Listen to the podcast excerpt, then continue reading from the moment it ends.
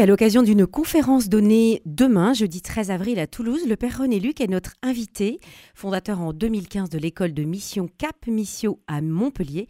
Il nous éclaire aujourd'hui sur l'évangélisation. Bonjour Père René Luc. Bonjour Isabelle. Et merci de vous rendre ainsi disponible avant votre, votre déplacement sur Toulouse. Nous avons célébré Pâques il y a trois jours. Les textes de la liturgie cette semaine font part de l'élan missionnaire des apôtres et des apparitions du Christ ressuscité. Euh, ces, deux, euh, ces, deux, ces deux textes invitent à annoncer la bonne nouvelle du salut. Que vous suggèrent ces, textes dans la perspective de l'évangélisation, Père René Luc Mais déjà, je voudrais commencer par, euh, par rapport à ces textes une petite, un petit détail. Euh, les, auditeurs ne pourront pas me répondre, mais derrière euh, leur, euh, leur, radio, ils vont peut-être se poser la question. Et je vous pose la question à vous, Isabelle.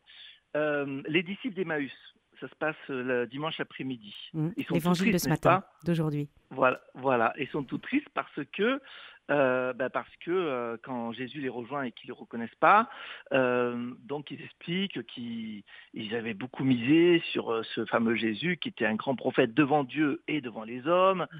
et qu'il a été crucifié. Voilà. Et, à votre avis, ils étaient au courant que le Christ était ressuscité? Bah, Ils ont été mis au courant par les femmes.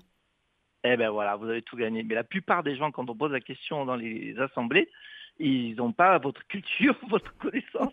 Et donc, du coup, ils disent, ah, ben non, ils n'étaient pas au courant. Et en fait, ils avaient été mis au courant le matin par les femmes, avec un peu d'humour, c'est un peu facile, on se met le public dans la poche, on, dit qu'il faut toujours écouter les dames, n'est-ce pas? Mais c'est assez touchant de voir qu'en fait, euh, tout part de là, c'est-à-dire de la crédibilité du témoin. Et euh, la mission, c'est ça.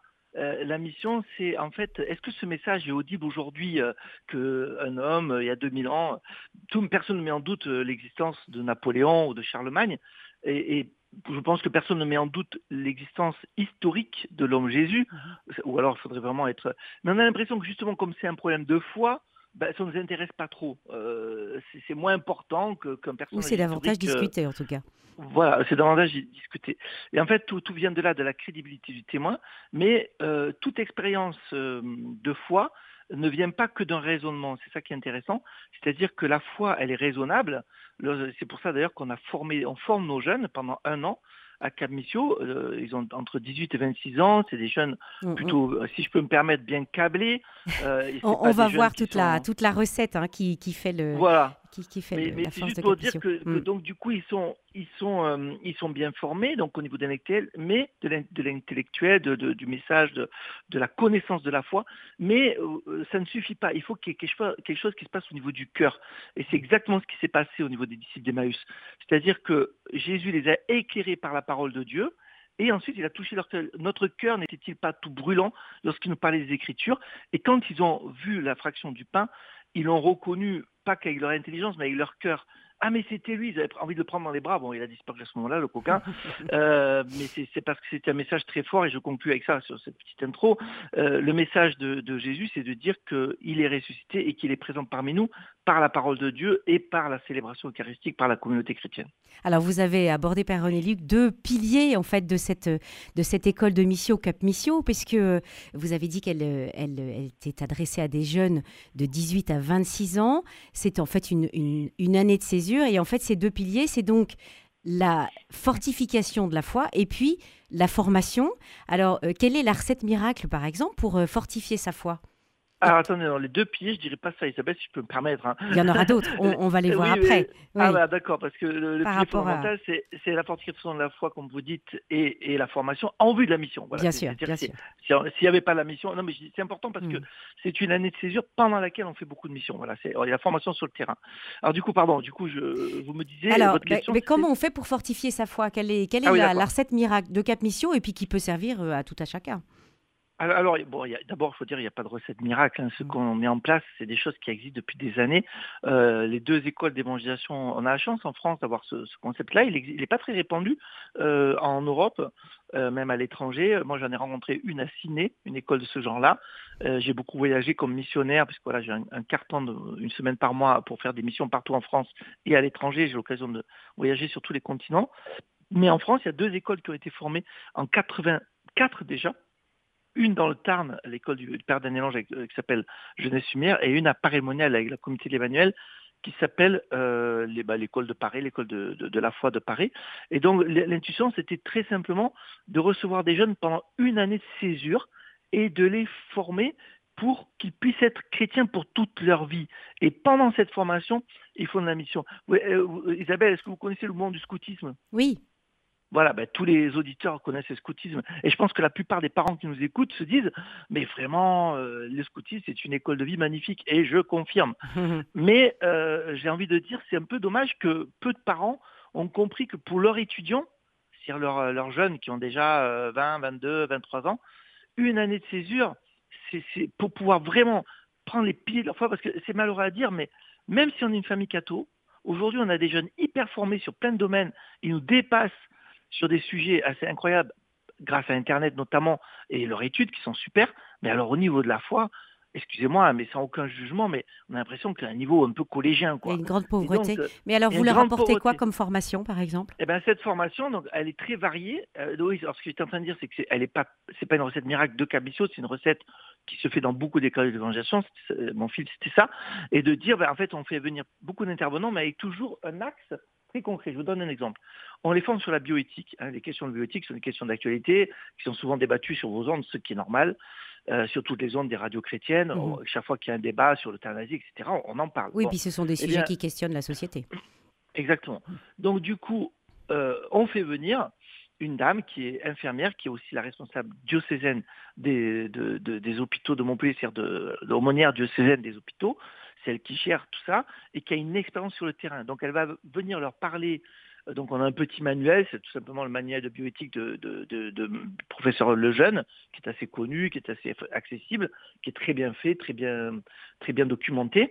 Et il y a l'expérience de cette femme, c'est-à-dire qu'elle ne va pas seulement nous, euh, nous, nous mettre dans la tête, si vous voulez, des schémas tout faits euh, théologique ou, théorie. Ou, morale, mais elle va parler de, l'application concrète dans des. Et ça, c'est important parce que euh, la, vie chrétienne, c'est complexe.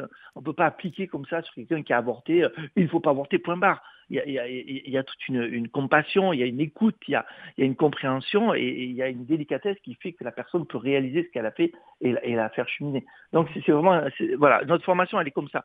Moi-même je fais un cours sur questions-réponses, questions les plus habituelles, et puis ils ont plein de cours sur la théologie, sur la Bible. Ils ont des cours aussi au centre universitaire euh, de, Montpellier qui se trouve à l'évêché. Voilà, ils ont un panel, donc on peut trouver euh, tout simplement la liste des cours sur, notre site capicio.com, mais euh, c'est une formation qui est un peu globale. Donc une formation qui est, euh, qui est importante, une vie fraternelle, une vie de prière pour, pour avoir, comme vous le disiez au début de cet entretien, ce, cœur brûlant. Et puis évidemment, il faut partir en mission. Donc les, les jeunes participent à des missions de solidarité et puis ils sont aussi missionnaires vis-à-vis des jeunes. Qu'est-ce que les jeunes apportent de si particulier dans l'annonce de l'Évangile? C'est très simple. Euh, si vous avez euh, des auditeurs qui nous écoutent, qui ont euh, un enfant, un ado qui a 16-17 ans. Bon, il est dans un lycée souvent catho, parce, enfin pas toujours, mais souvent les parents disent tiens, bah, quand même une petite formation. Mais enfin, le gamin, il est en pleine crise. ce que disent les parents, ça va 5 minutes. Mais voilà, au début, il allait à la messe avec ses parents. Bien ou non, il en a un peu ras-le-bol parce que voilà, il a envie de faire autre chose, il a envie d'être grand, etc. Bon, vous lui envoyez donc dans le cadre de la pastorale scolaire vous lui envoyez euh, le père Onélu qui vient faire une conférence dans le lycée. Bon, ben, il va l'écouter, mais enfin, c'est un prêtre. Euh, il a l'âge de ses parents. c'est l'âge des profs, c'est voilà. Maintenant, vous lui envoyez un jeune de 20 ans. Le gamin, le, jeune de 17 ans, il voit arriver ce jeune qui, qui, a, pratiquement l'âge de son grand frère. Et donc la même culture. lui la même culture, il se sent proche de lui. Et même si le, contenu, la façon de parler de ce jeune n'est pas forcément, euh, on va dire, euh, voilà, qu'elle est toute simple, qu'elle est, mais comme c'est son langage, il y a une ouverture du cœur. C'est ça. C'est pour ça, c'est une intuition. Elle n'est pas de nous, hein.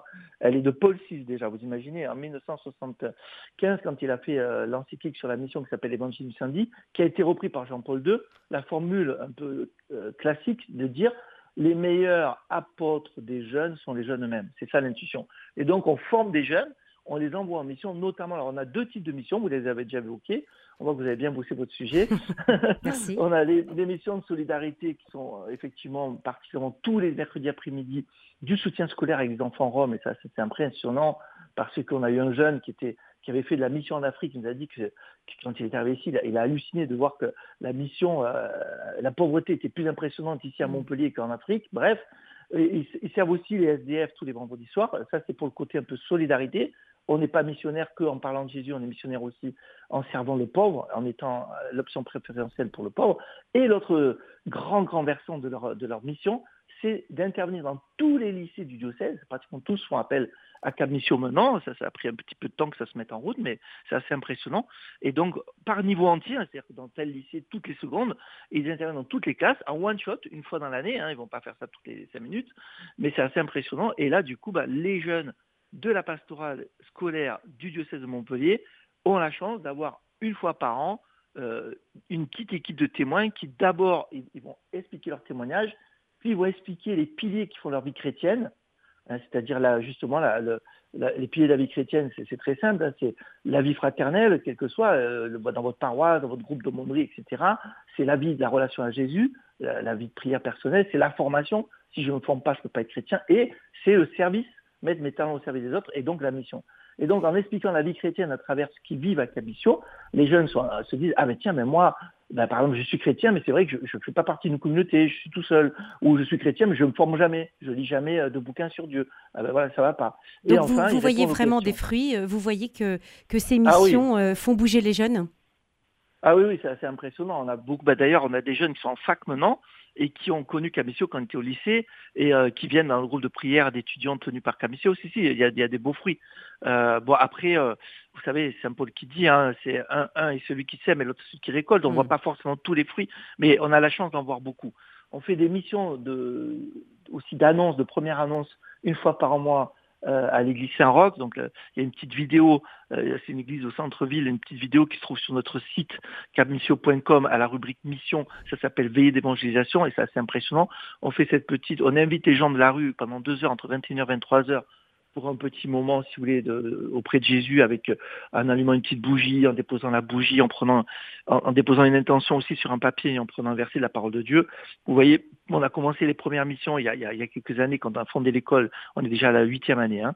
Il y avait euh, une centaine de bougies allumées quand même en deux heures. Aujourd'hui, on a presque 300 bougies. C'est ah impressionnant. C'est-à-dire qu'il y a des gens qui viennent, il y a des gens qui ont demandé des baptêmes, il y a des gens qui sont mariés à l'église, il y a des gens qui ont retrouvé la communauté par ces veillées. Donc oui, c'est vrai que euh, c'est un peu l'intuition, c'est une école diocésaine, parce que euh, il y a d'autres écoles comme que j'avais cité avant, celles de jeunesse lumière ou de Paris qui sont un peu liées à, au à une communauté. très bas, mm. à une communauté, alors que nous on est vraiment liés à un diocèse.